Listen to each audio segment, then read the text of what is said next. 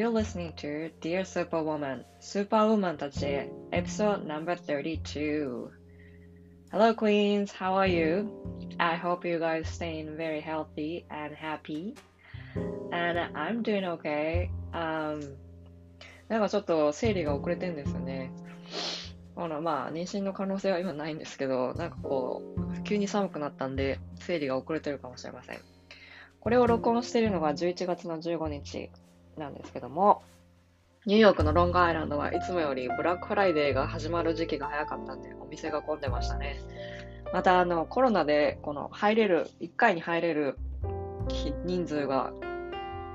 少ないというか、人数を制限しているので、またお店の外にこのクソ寒い中待ってなきゃいけないんですよね。それがちょっとめんどくさかったです。また、まあでも明日から少し暖かくなるっていうのを聞いています。昨日からディワリというヒンズー教のお祝いが始まりまして、私のこの住んでるディストリクトは、インド系の方がたくさんいらっしゃるんですね。ヒンズー教の方もいらっしゃるし、他の方も、他のこのムスリム系の方もいらっしゃるんですけど、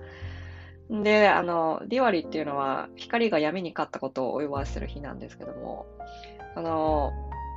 昨日からですね、その、お祝いだからかなんだか、その多分、爆竹とこの花火をバンバンバンバンやるんですよね。まあ、それがうるさくて昨日寝れなかったです。まあ、それはいいとしてですね、リスナーさんの中で、生理痛、生理不順、PMS など、生理にまつわるお悩みのお持ちの方はいらっしゃいますでしょうか特に PMS ですね、この生理前にイライラが止まらない、パートナーや家族に当たってしまう、移民もなく泣いてしまう、憂鬱もだるくて何もやる気が起きない、そんなクイーン化たちはいらっしゃいますかね。この生理痛や生理不順、PMS を改善するための体の栄養面でのヒントをまとめた PDF を無料でお配りしています。こちらは私のインスタグラムのアカウントのプロフィール欄からゲットできますので、じゃんじゃん持ってってくださいね。さて、今回のお話のトピックは、流産が中心です。ご自身の流産の経験を帝王切開カウンセラーの細田康子さんにお伺いいたしました。最初に言っておきます。今現在妊娠中の方、過去の流産の経験を二度と思い出したくないという方、不安になりたくないというスーパーウーマンたちはですね、聞かないでください。悲しくなるリアルな流産と死産のストーリーも何個か出てきます。で、このエピソードをリリースするのにいつも以上に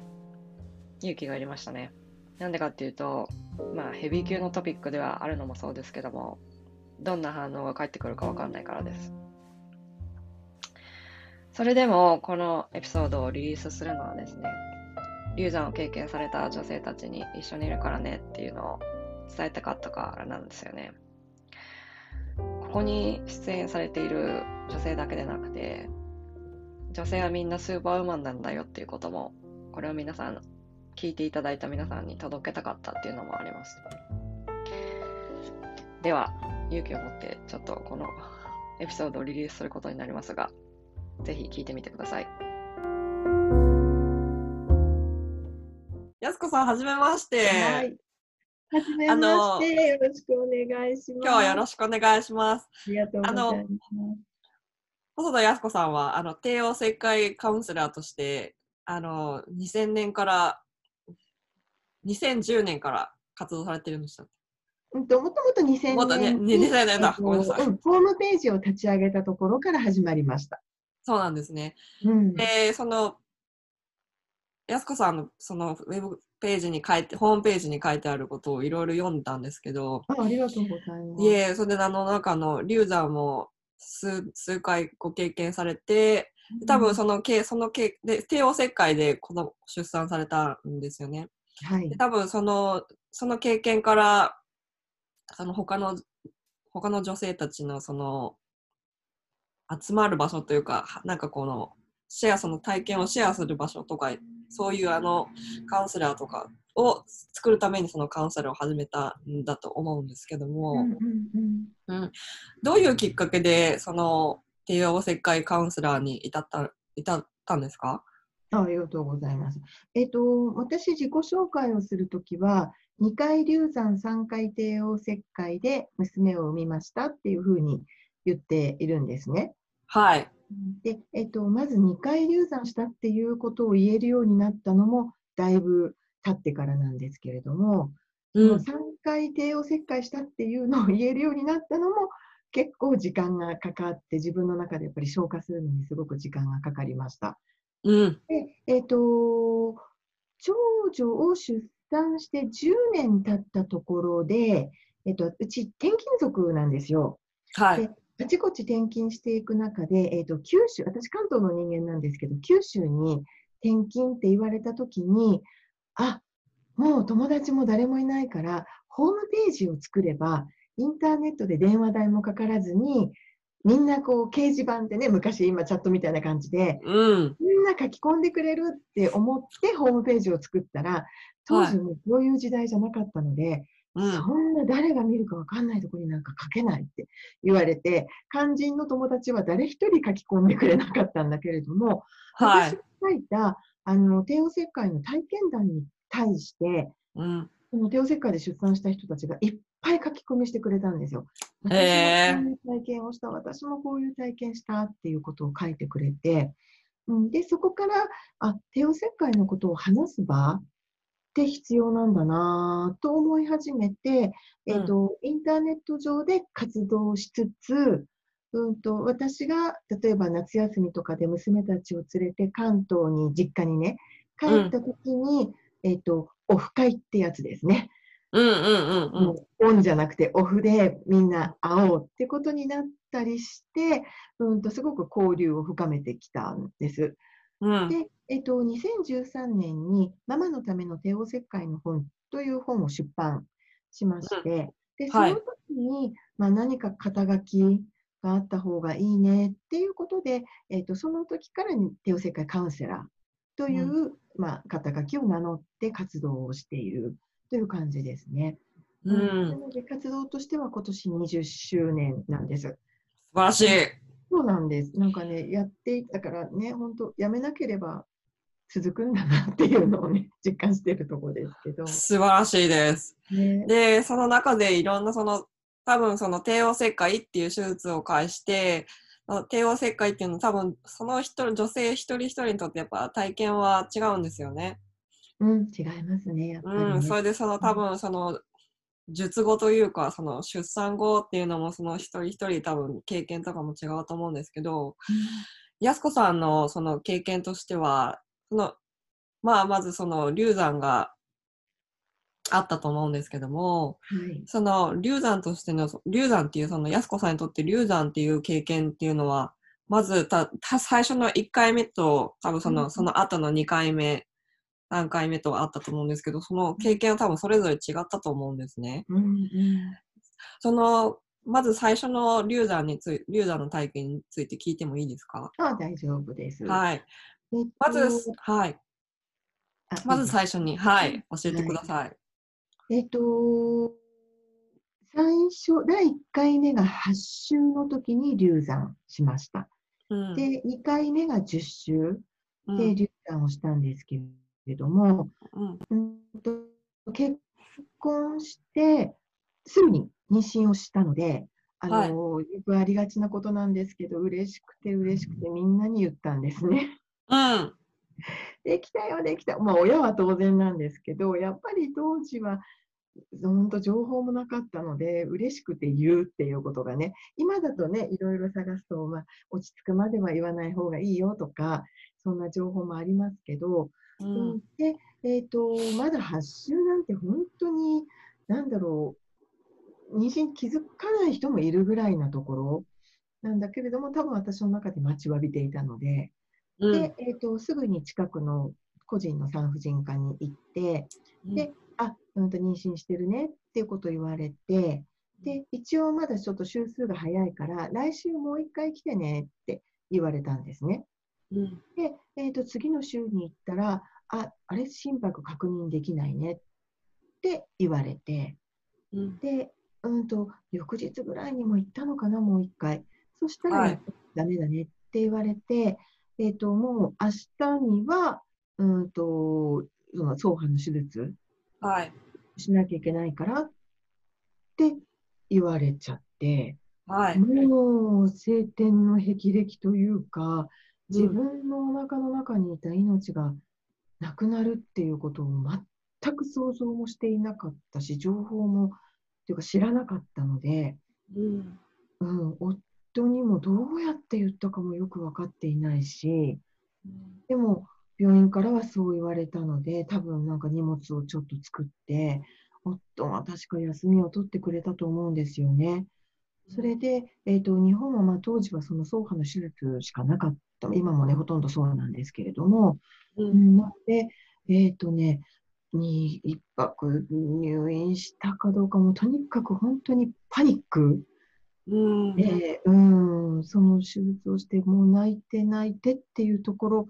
までは、なんとなくうっすら分かってるんですけれども、その後やっぱり友達から電話がかかってくるんですよ、知ってしまった友達から。あらー どれくらい、どれくらいの方に言ったんですか？妊娠の報告はね、そんなに多くないけれども、やっぱまあ数人だとは思うんですよ。うんうんうん、だけど、やっぱり数人でもあの時間差攻撃でやってくるじゃないですか。Oh my god. で友達と電話来た後大泣きして、もうやだって言って、ちょっと落ち着いた頃にまたジリリーンってかかってきて、もう家電しかない時代なのでね、うんはいって言ってると、あ、私、私って、どう何ヶ月になったああ、ダメだったんだっていう、もうなんか本当に嫌で。うん何回も説明しなきゃいけないですもんね、うん同じ体験なん、一つの体験を。うん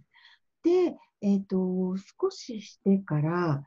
結構、なんだろうな、うつじゃないんだけど、ちょっと幻覚みたいなのを見るようになったんですよ。うんと、昔のことが今のことのように夢の中に起きちゃって、うん。えっとまあ、具体的に言うと、私、昔、あの、誕生日プレゼントにインコが欲しいって言って、つがいで買ったんですけど、どんどんどんどん増えて、20%ぐらいになったんですね。で、私、高校生の時あの20%ぐらいなので、ゲージが5個ぐらいになるわけですよね。1つのゲージに4、5話ずつなので。で、そのゲージを夜は物置小屋に入れてるのを、朝になったら、その家の縁側に移すっていうのがずっと私の仕事だったんです。はい。でもうとっくにいなくなって何十年もするインコのお世話をしてる夢を見てうん。でその大体もう母がずっと毎日電話を心配でしてきてくれたんですよ。うん。でずっと強がって大丈夫大丈夫って言ってたんだけどある日の電話で「インコ大丈夫？出してくれた小屋から」って言っちゃったんですね。そしたら。親が「すぐ帰ってきなさい!」って言われてでそこで私も初めて「ああ私なんか変だ」って気づいてで、うん夫に「ごめんちょっとなんか実家に帰ろうかなと思うんだけど」って言ったら夫もすぐに「うんそうした方がいいと思うよ」って言ってくれてああおかしかったんだって気がついた。旦那さんも気づいてたけ気づどい、たんです。だけど多分ね、わかんない。普通に暮らそうとしていたのか、うん全然そんなことなんか私の中では平気ぐらいにいたと思うんですけど、やっぱりそのお腹の中の命がなくなったっていうことがどんなに精神的にきついことだったかっていうのを、で、あとね、そうそうそう、社宅に住んでたんですよ。で、うんまあ、あの、子供の多い社宅だったので、私5階に住んでたんですけど、ひあの砂場で遊んでる1階の声が全部突き抜けて5階まで上がってくるんですよ Oh my god! うんそれはきつい。だった。そして、あの、子供がなんか悪い、悪いことをするとお母さんが怒るんですよね。で、うんもうそんなことしてんならもう、うちの子じゃなくていいとか、もうね、それ聞くだけでもう、ほんと部屋で一人ぼっちで泣泣いて、けてくるういらないんだからちょうだいってね、もう何回思ったかわかんない。あーもうこれで泣いちゃう、私。だから多分そういう声も自分の頭の中ではぐるぐるぐるぐるしてたと思うし、買い物に行っても怒ってるお母さんを見ると、なんでいるそこに無事にいてくれるのに怒るの？って、もう本当に買い物も嫌で、うん。だから流産の手術の時の辛さよりもその後の方がなんかね辛かった記憶がありますね。その喪失感っていう安子さんの中でその最初の流産の中での喪失感っていうのが多分その処理しきれなく処理しきれないとかそのずっと残っていて、うん。でその社宅でのその子供の声とか、そのお母さんの声とかを聞いて、それでその、あの、インコの夢を見て、はい。で、それで多分自分がおかしいっていうふうに気づかれたと思うんですけど、あの、そのインコのその夢を見るまでに、どれくらい、その流産してからどれくらいの期間だったんですか？多分ね、数ヶ月ぐらいだと思うんだよな。えっとね、1月に流産してるんですよ、最初の流産は。はい。で、7月でしょ多分3月とかそのぐらいだったと思うんだけどな。じゃあその2ヶ月の間は、その、その流産っていう経験がそのあまりにも早く起こってしまって多分処理しきれないうちにそのスピードでいろんなその自分の外自分の中の外外のそのスピードがすごく速すぎてうん。手術してでそれでその2ヶ月の間なんとなくその自分は大丈夫だって思いたかったっていう感じなんですよねきっと。そうかもしれないですね。あとは、なんだろう、やっぱり自分を責めちゃうことが多いんですよね、流産した方って。もっとこうしていたらとか、あと、私は、それはなかったんだけど、よくあのお仕事されてる方ですごく重要な、ね、お仕事を預かった時に妊娠が分かって、えー、今って思っちゃった後に流産したことで、自分があんなことを思ってしまったからって責めてる方もいらっしゃるし、だから本当にその人その人のタイミングで、その感じ方とかは、随分違ってくるんだろうなっていうのは思いますね。なるほど。うんそ、の自分を責めてしまうっていうのはうん、その流産っていうのはでも自分の自分でコントロールできるものじゃないですよね。ないないないです。ないです。ないですよね。うんでもやっぱり私は流産とかその出産自体は妊娠も出産自体は経験したことないのでわからないんですけどうんどうしやっぱりその女性の体に宿るものだから自分の責任だって思っちゃうってことなんですかね。やすこさんの場合はどうでしたか、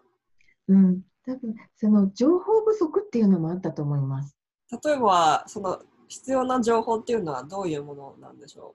例えば何パーセントぐらいの女性が流産をすることがあるとか、まず流産することがあるっていうことう。うん。を知らなかった、私は。うん、本当に、うんまあ言葉はもちろん知っていたけれども、うん。なんだろう、限られた人っていうと、またそれも語弊があるかもしれないけれども、私の身には起きるわけがない。こん。な元気な私に起きるわけがないとか、うん。あと、私のところに来てくれた命がいなくなる。うんなんだろうな、守ってあげられなかったとか、うんなんか多分本当いろんいろんな気持ちがぐるぐるぐるぐる回ってたんだろうなと思いますね。やすこさんの場合はどんなど特にどんな気持ちがありましたか？ぐるぐる回ってました。でも私はその守ってあげられなかったっていうのが一番大きいと思います。うんせっかく来てくれたのに、そしてあの守ってあげられなかったっていうことから、ちょっとあの2回目の流産に行っても大丈夫ですか？はい、もちろんです。はい。でうんごめんなさい。いじゃあその2回目の流産に行く前に、その妊娠がその2回目の妊娠が分かったはい。んですですよね。その時はどういうお気持ちでしたか、もう不安で不安でしょうがなかったですね。あまた流産するんじゃないかってことですか？そうそうそう。だからもう本当誰にも親にも言わなかったです。あー。同じあや過ちじゃないんだけどね、あんな辛さをもう経験で、やっぱ親も心配かけたし、だから本当に落ち着くまではもう夫婦で、ダメならダメで夫婦で解決しようみたいな形で、うん。どうとにかく誰にも言わなかったですね。あうん、できたねって、どうする？って言ったんだけど、やっぱり怖かったのもあって、うん、その流産するのがってことですか？そうです、そうです。ううん。ん。何もしなくても流産してしまったわけだから、もしかして今回もっていうのもあったし、うん、で、えっ、と、まあ、あの、同じ病院に行ったんですね。ちょっとあのうん田舎の方のとこだったので、やっぱり近くの産婦人科に行くっていう頭しかなかった。ちょっと離れた総合病院とかっていうのもなくて、うん。で同じ病院に行った時にやっぱりその1回目の流産の後にうんと何かやっぱり情報で調べたりしたのかな、ううんんと何もしてあげられなかった結局赤ちゃんにも会えなかったし自分がお母さんとして何もできなかったっていうのがすごく悔しかったので、うんえっと、2回目かかって、で、8週は通り過ぎて、9週も通り過ぎたところから、うーん、あれ？みたいなことを言われたわけですよ。おーやっぱり今回もダメなのかなと思って、えっと、それで10週入ったばっかりぐらいの時だったかな。本当やっぱり心拍が確認できない、今回もダメだね。って言われたので、1回目何もできなかったことがもう悔しくて悔しくてしょうがなかったから、うん。すいませんって、あの、何でもいいから何でもいいからしてくださいってお願いしたんです、先生に。うん。うん、そしたら、じゃあ入院でもしてみるって言われたので、ごめんなさい。な、なんでですか？そう、いや、わかんない。入多分救いようがなかったと思うんだけど、あなたの気持ちを満足させるならば入院しかないですよっていうことだったのかもしれないです。?OK, OK. で、私は、あ、入院したらなんとかなるんだと思って、あわかりました、入院させてください。で、すぐ家に帰って、とりあえず1泊か2泊かのババッとタオルとかを入れて、病院に行って、でう、んその日の夜はまあ入院したわけです。でも、これで大丈夫かもしれないって思った翌日の晩ご飯を食べ終わった、で、くつろいでいたら、急にお腹がぐーって張ったんですよ。うん。で、あ、なんだなんだ痛い痛い痛い痛い痛いと思ってトイレに行ったら出てきてたんです、赤ちゃん。あうんただ、あのその時に、これも、私がこの話をすると、何人かが、あ、わかるって言ってくれる人がいるんですけど、うんまあ、いいのかな、露骨な話になりますけど、いや、いいです、いいです。ナプキンに赤ちゃんが、ちっちゃい赤ちゃんが出てきてくれていて、うんで、普通だったら多分泣き叫ぶようなシチュエーションなんだけど、私うん笑ったんですよ。あ、顔見せてくれたって、すごく嬉しくて、あーって笑って、で、その時に、すごく、あの、オカルトチックな話なんだけど、赤ちゃんから、もう顔見せたからで十分でしょって、もうこれ以上力頑張んなくていいからっていう、なんかこう、なんていうのかな、うんメッセージがあったんですね。メッセージをもらったような気がして、Oh すごい.穏やかに自分がなったの、すごく感じ、あ、ごめんねって、ありがとうって思ったんだけど、そこで、まあ、そのままにしてるわけにいかないので、ナースコールをしたわけですよ。はい。があの若い助産師さんなのか、看護師さんなのか分かんないけど、どうしましたって来てくれて、あの今、赤ちゃん出てきたんですけどって言ったら、その子が、あ、タイガーって、胎児の目って書くてタイガなんですよ。はい。中風から言ったらね、タイガなんだけど、違うもんって、これタイガじゃないもん、赤ちゃんだもん、私のって、すごく思った。言わなかったけれども、だからそこで、その医療者の、なんていうのかな、医療的なものと、当事者の思いってこんなに違うんだなっていうのをなんか実感した。それがもしかしたら私の活動の原点だったのかなっていうのも今思えばあるんですけど。なるほどね。うん。その最初の流産の時にその、うん。自分の想像を超えるスピードで処理が進んでいったっていうのとその看護婦さんのそのうん。赤ちゃんっていう自分安子さんにとっては赤ちゃんだったけれど「ん。大河」っていうその言葉が多分その引っかかって、うん。その医療者の医療関係者の人たちの言葉とその自分が思っていることとその違うなっていうことを実感したってことですよね。そうなんです。で私なんですけど私、その子供はいないんでででも流産したかもしれないっていうのがあって、でもそれはわ流産だったかどうかは今となってはわからないんですけどえっと生理がすごい不順だった時にそのえっとね第3週ぐらい、第3週ぐらいから高温期ぐらい続いてたんですよ。で、もともと生理不順だったから、いつ生理が来るかわかんないなって思って、まあ、これも多分ホルモンバランスの悪い時なんじゃ、悪くただ悪かっただけなんだろうなって思って、そのままほっといたんですけど、で、3週、で、なんかでも、高温期が3週続いてるのはおかしいなっていう感じになって、で、そうやってる間にすっその3週続いた3週続いたぐらい後ぐらいからすごい重い生理が始まったんですよ。すごい急激な生理が始まって、うん。で塊が出てきたんですよ。その生理の時に。ででも出ちゃったので、でもそれが、うん。でも私もそのもともと生理が重かったので、その塊は常に出てたんですね、生理の時に。うん。うん。なので、これは、どうなんだろうって思いつつ、そのまま何も考えずに、あの、何も考えずにトイレ行ったんですね。で、その後に、その産婦人科の、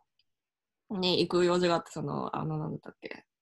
パップスミアは日本語でなんて言うんだ子宮頸がんの検査。あはいあの、毎年の、それを検査するときに、あの、先生に、いや、こういうことがあって、でもなんかいつもと生理不順、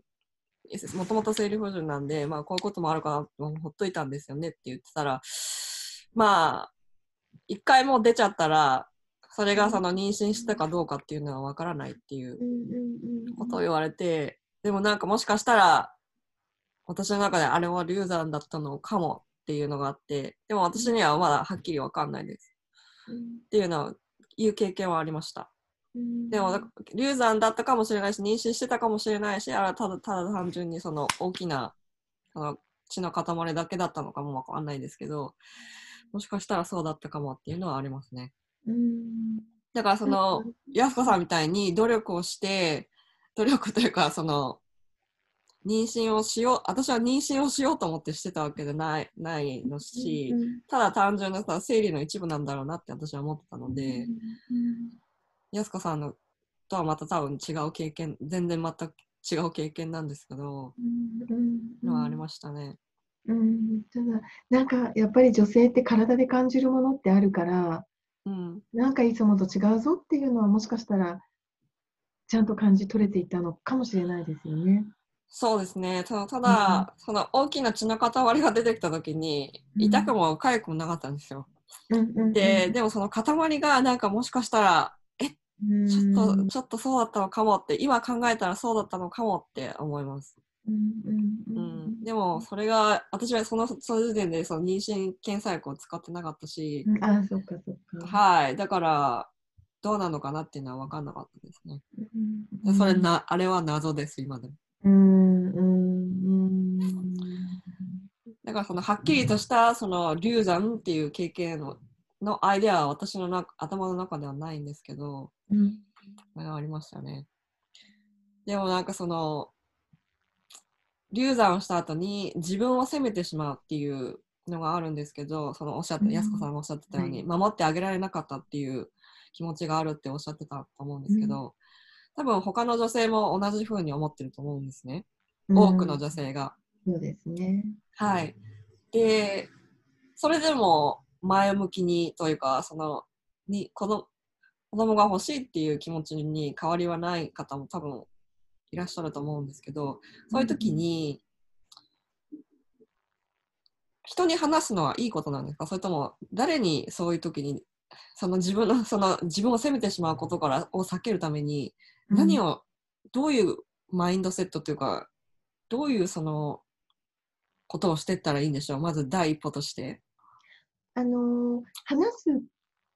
で言弁の話すのほかにあの放出の方とか離別の離ってその自分から話すっていう離れていくっていうことも作用するのでやっぱり話すが一番大事だと思うんですけど、とにかく信頼できる人よくねあの実際会った人たちには言うんだけど口が硬い人ねっていうのは言ってますね。そんなこと言う人いるんですか？います、います。います。いたり、あと今の時代はネットに書く？That's crazy to me! ひどくないですか？いるあと知らないと思ってたらししあの友達この人にしか言っていないのに全然違う人が幼稚園のママ友が知っていたとかねいっぱいありますひどいいっぱいあるそれはやっちゃいけない。うんそうでも絶対やっちゃいけない。ここだけの話ねってやつね。言わない嘘でもここだけの話って言っといて、うん。人に言うんですか？そうだからだそれでやっぱりさらに傷ついている。わあ、それひどい。そうそうだからあのこの私の会に来てくださる方たちって私今埼玉県にいるんですけどえ。埼玉県の参加ってあんまりないんですよ。ここに来て近所の人に会ったら嫌だとか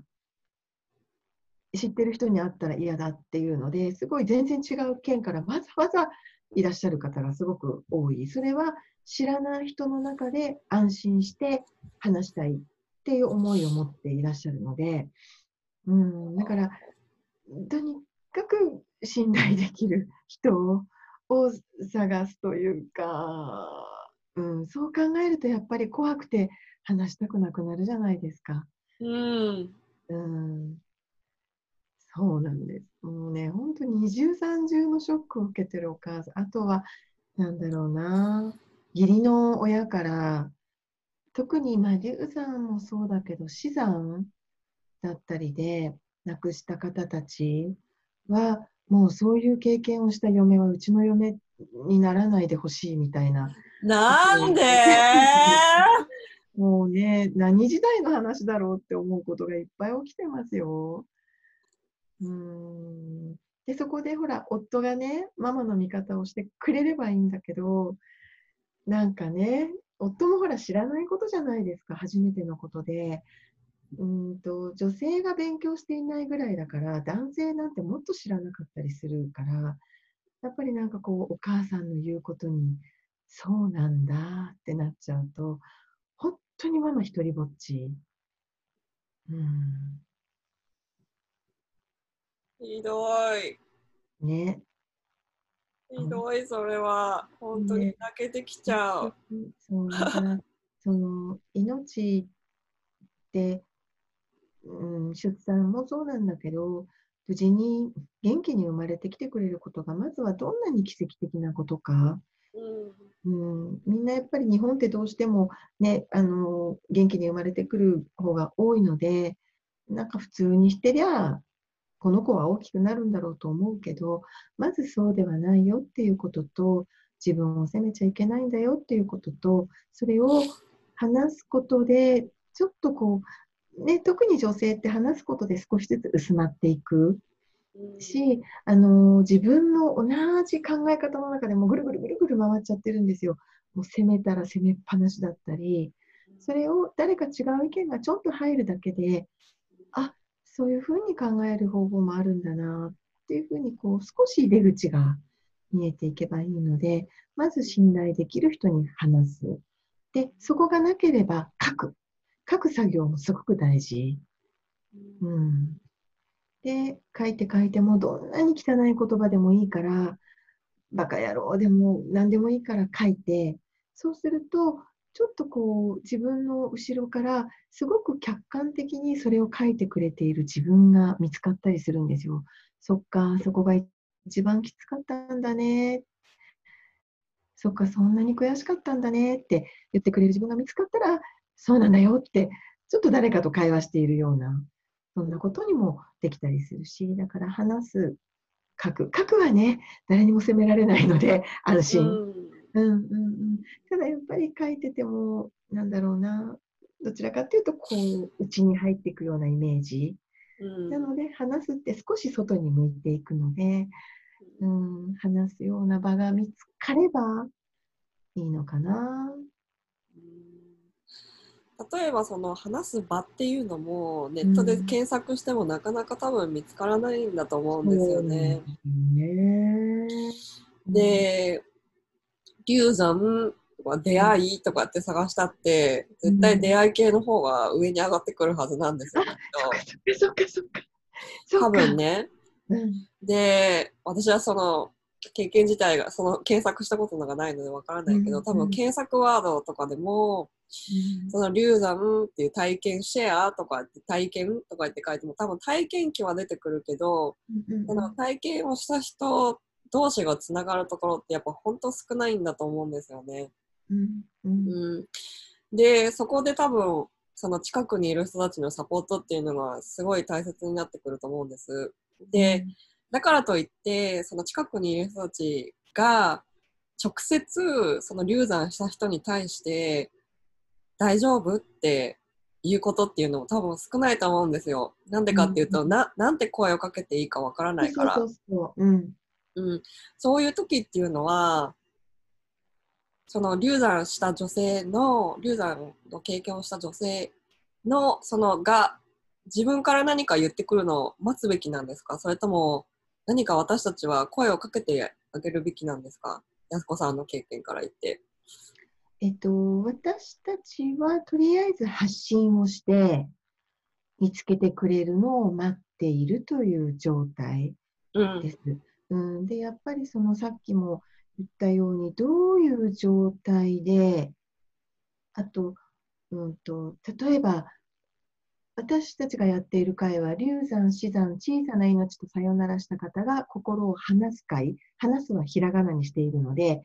喋るっていうことも入るし、自分から少しこう、まあ、遠ざけるっていうのとちょっと違うけど、話していくっていう意味も入っていて、話すにしてるんですけれども、そうすると、えっと、お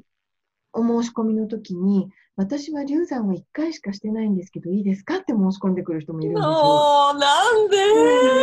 ？1回とか2回じゃないからって言うんだけど、やっぱり。本当にね、もうね、私たち自身が、私もあの会をやろうと思ったのがね、ちょっともう一人、もう二人でね、やったりもしてるんですけど、二人で、ね、今回のお申し込みにこんなこと書いてくる人がいてって言って、もう二人で、な今と一緒です、なんでって。その命の重さに1回とか2回とか回数はなくて、あと、流産なんですけどいいですかって。そのもちろん実際に抱っこしたとか、抱っこしていないとか、ちょっとこうなんだろうな、エコーで見て、お花が見えたとか、目が見えたとか、それによって、その辛さももちろん違うとは思うんだけれども、でもその女性が宿った命を一つなくしたっていうことの悲しさは、もう何週だろうが何ヶ月だろうが全く変わらない。そこの重さをつけてるのは本人になるわけですよ。私は辛いだから辛いと思っちゃいけないと思っている。ほう。ん、だから、その、なんだろうな、私たちもだからすごく怖いです。どうですか？って簡単に声かけちゃいけないとか、うそういう思いもあるので、まずはお申し込みの時に、どんな今メッセージを一つだけ書いてくださいとか、うん。そこからお会いしたことによって少しずつこう探っていって、うん。どういう思いをお持ちなのかなって、そして、なんだろう、答えは皆さん自分が持ってるっていうのがもう大前提、なので、話していくうちに、うんと、私は今回のことを、まあこれ、こうしたい、次はこうしたいんだって思いを話される方もいらっしゃるし、あと、お一人、私、今でも忘れない方がいるんだけど、えっ、と、ご実家が仏壇屋さん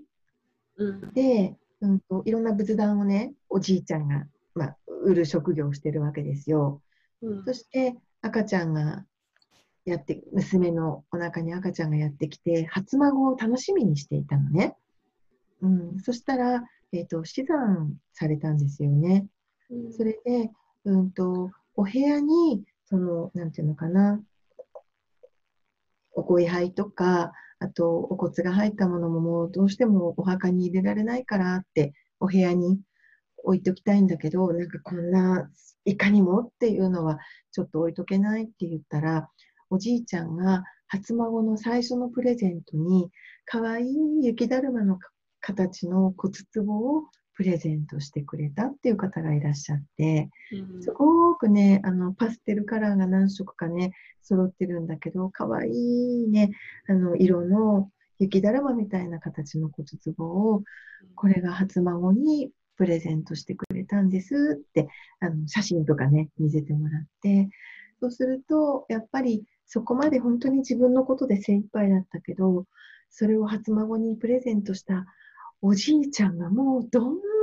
に偉大な人というか、辛いけど、それをプレゼントしてくれたおじいちゃんの気持ちもってみんなでもうブワーってね、うん泣いて、で、泣くとやっぱり少しこう、ね、泣くって山水に立ち上がるって書くので、ちょっと強くなれる。うん。で、一人で泣いてても多分自分を責めちゃうけど、みんなで、おじいちゃんすごすぎるって言うっていうことをね、なんかそんな、うん、だからなんだろう、話が多分飛んでるかもしれない。いや、全然全然。もう誰かと悲しみも分かち合ううんっていうこともすごくね、大事なことかな。うんうん。その周りにいる人たちっていうのは本人がその流産を経験した本人が何かを話し始めるまで見守るっていう形でいいんでしょうか？それとも黙って見守ってるのはいいことなんでしょうか？本人にとって。うん。何か話したいことがあったら言ってね。って、それでいいのかもしれない。うん。例えば、こんな会があるよって言って、待ちわびてる人だったらありがとうだけど、うん、何関係ないのになんでそんなの調べたのって思うかもしれない。そうね。そうだから 時あのよくいらっしゃる方たちにはあのちっちゃなチラシをねお渡ししていてあのと駅の公衆トイレとか行ったらこれ置いてきてとか言ってますね。うーん。あれってなんだこれっていうふうにちょっとこう目に留まるところが、あとだからこのチラシをその人のそばに落としてとかね。ああ、なんかそういうさりげない形でメッセージを送るのがいいみたいですうん。うん。ね。うん。もっともっと近い関係ならば、例えば流産とかをしているのを知っていたら、苦しん。でない人は絶対いないと思うん。ですよ。うん。だから、うん、ごめん、私、ちょっと余計なお世話だったかもしれないけど、こんな回見つけたんだって、もしよかったらちょっと調べるだけでいいよって。でも怖いでしょ？行かなくていいと思うけど、調べるだけなら調べてみたらみたいな言い方でもいいかもしれない。うん、行ってみたらっていうのは多分、え、私こんな辛いのにそんなとこ行けないって思うかもしれないかうん。ら、そのすごく関係性も大事になるのかな。うん多分その流産を経験した人にとってその他の流産を経験した他の女性とそのつながるってことはとても大切なことではあるけれどもそこまでの敷居が高いんだと思うんですよやっぱり。うんうんうんうん。そのどうやってリーチアウトしていいかわかんないし、うん。でもネットではいくらでもその体流産の体験記とかっていうのは見つかるけれど、うんどういうふうにしたらいいんですかね？その敷居を少しでも下げていくために。そうん。ま、うん、でもな、多分結構、帝王切開と似ていて、うんうんうん、自分はなるわけがないと思っているので、その情報を発信しても、多分ね、スルーしちゃうんですよね。これ誰かのことだろうな、みたいな。おー。うん、だから、も、うん、その後で、あー集まれる場をもっと増やしておくなり、例えば、うん、助産師さん。っうんていうその専門的な知識を持った人たちが、会を持つ。うん。場を作る。うんうん、多分そこが一番信頼できる場ではあるとは思うんだけれども、あとはその、うんと、ピアカウンセリングで、うんと、まあ、そうですよね。あの、今だから私、その、ズームで、この間一回やったんだけれども、ええうんと、例えばその埼玉の、例えばこのコミュニティセンターでやりますって言ったときに、来る方、参加者さんうんのほとんどの方が、うんと、ギリギリにお部屋に入ってくるんです。例えば10入られた時からそう。で、もう30分前に着いてたんだけど、入り口を出たり入ったり出たり入ったりしてました。Oh. で、それはやっぱり、その、私を知らないじゃないですか。うん。あとインターネットだから私できるだけプロフィールには私の詳しいことをいっぱい書いてるんです。うんうんうんうん。こうこうこういう人でこういう人でって、そしてブログも書いて、実際動画も発信して、こういう人だよって、本当にいる人だよっていうのをそこまで見ても、例えば私に、えーなんでしちゃったの？とかって言われるかもしれない。そしたらまた傷つくのが怖いから、そうだね。本当に苦しい、苦しい、く苦しいし怖い。うん。うん。さらに傷つけられるのが怖い。うん。うん。だから、すごく、うん、難しいというか、だそう。だけど、話した方がいいよって言ってる私は矛盾してる感じがする。いやいやいやいや。多分、多分私がうん、やすこさんとお話ししていて思うのは、多分、うんやすこさんとつながりを持つのが最初ですよね、きっと。そうそうそうそう。うん、そこで、あ、この人なら話せるっていうので、やすこさんを通してうん集まりやすいこう会ができていけばいいのかなとは思うんですけど、うんでもそういう方たちだって、その流産は経験したけど、今妊娠している子、妊娠しているとか、そういう場合もあって、多分個別で女性としてはそのステージが違うんですよね。うんうんうんだから多分集まりにくいっていうのもあるんでしょうね、きっと。うんうんうんうんうんあのリアルでお会いするときは、私は子供はなしでお願いしますって言ってます。うんうんうん。やっぱりあの子がいて生きていたらこのぐらいになってたなっていうふうに思うのは私は嫌なので。ただ、うんうんうんあの他でやってる方たちがもういらっしゃるんだけども、子連れで OK だよってあの、事実を事実として受け止めればいいんだよっていう思いの方もいらっしゃる。うん、なんだろうな、あ私の中で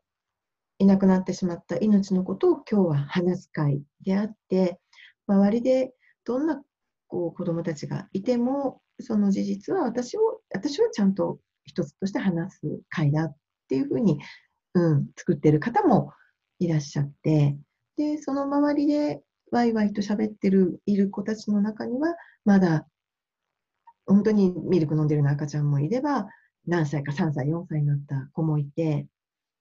うん、で、健常児ちゃんもいて、ダウンちゃんもいたりとか、いろんなことが女性には起きてるんだよっていうことを事実として知ればいいんじゃない？っていう会を設けてる方もいらっしゃる。だからそこはその主催者によっ、うん、いろんな考え方があるんだなっていうのは感じるけど、私の中では子供は、うん、私はいない開催をしたいと思ってるので、うん。そうすると、ズームとかでやるとどうしても上の子を誰かにね、連れてってもらわなきゃいけないとかっていうのも、うん、起きるんだけれども、うん。もしかしたらインターネットの方が開催しやすいのかもしれないですね。行かなくていいし、うんだから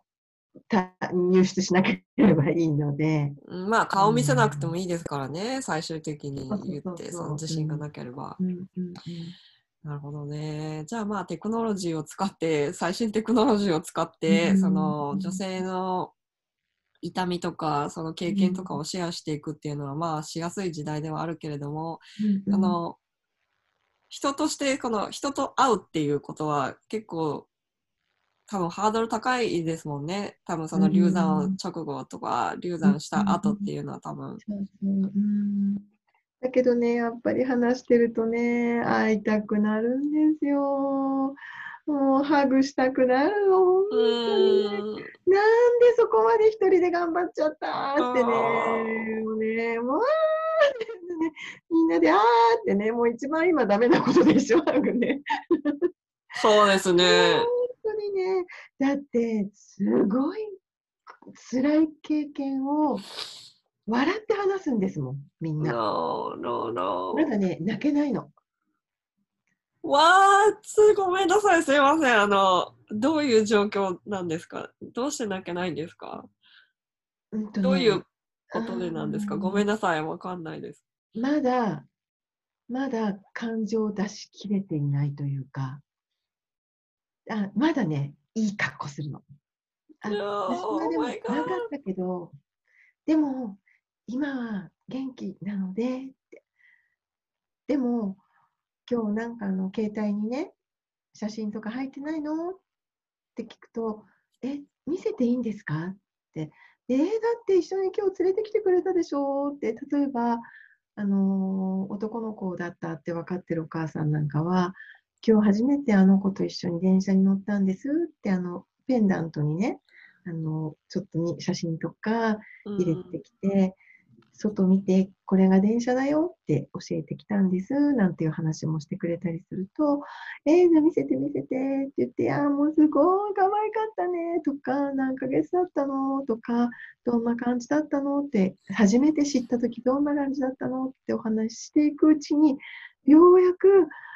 わーって、やっと泣かれて、もう泣かなきゃダメでしょって怒られて、私に。うん。しょ、泣かなきゃとかね、怒られると、ねえって言ってね。でも、ってなんか泣いちゃったら、なんかもう辛い、辛いのがわーっときそうで、とか、うん。うん、なんかね、泣いたら壊れちゃうと思っちゃうのかな。Oh my god. そうあの、流産をされたほとんどの女性は、多分、うん。そのさっきはその自分に起こるわけはないっていう言ってたっうんうんうん。ていうのがあって、でもそれと同時に起こってしまったらなかったことにしたいっていうふうに思うんですよね、きっと。うんうん。でそのなかったことにしたいプロセスのところでの中で多分自分を責めてしまう。自分が何かできたんじゃないかっていうそういう感情が多分ずっと残っちゃうと思うんですよね。うんでそのなかったことにして忘れたいっていう気持ちが多分どんどん募ってくるんだと思うんですよね。うんその時間が経っても。で、多分時間が経っても、うん、忘れられないっていうか、うんすいません、なんか私すごいエモーショナルになっちゃってすいません。ね、会いたくなるでしょ？すごいかわいそう、かわいそうっていうか、どうやってサポートしてあげたらいいのかなってうん思いますね。うん。うん。まず忘れなくていいん。ですよ。っていうか忘れられないと思う。うん、体に起きたことって忘れられない。その、うん、体の痛みもそうだけど心の痛みもあってそしてしかもその命が来てくれていなくなるっていうことは多分忘れようと思っても絶対に忘れられないことだから、うん、うん、忘れなくていいんじゃないかな。忘れなくていいしあと自分を責めることでもない。うん、これは本当に仕方がないこと。なので、いやーなんかもうないもう泣きっぱなしでした私女性が 女性がそんなそんなところまでなんかこう自分を責めてなんかシェアする場がいっぱいあったらいいのにって思うけど、うん。なかなかそれも難しくてどうしたらいいんだろうって今自分のこう力の足りなさを感じてたくさん泣いてしまいました。多分ね、そういう悔しさを持っている女性も、その支援する方の方たちで、悔しさを持っている人もいると思うし、例えば、うん、と私たちがその会を、今ちょっとね、遠ざかってるんだけれども、数ヶ月に一遍やっていた時も、うんと、ブログに書くと、もうね、あのアクセス数すごくなるんですよ。ビヨーンと。ありそうだよね。だけど申し込みがないんです。そういうことも結構何回かあったし、でもお部屋は準備して、私たちもしかしたらいらっしゃるかもしれないからって言って待機してるけど、あやっぱりいらっしゃらなかったねって、だけど読んでるんだよね、ブログはねっていうところ。うん、Oh my god 悲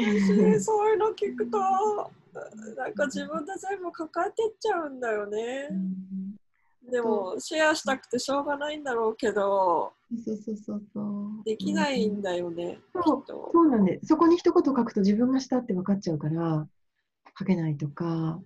でも、この間、あの、何回かいらっしゃった方が、別の講座なんかもね、来てくださってるんですけど、この間久しぶりにお会いして、あの、流産のページが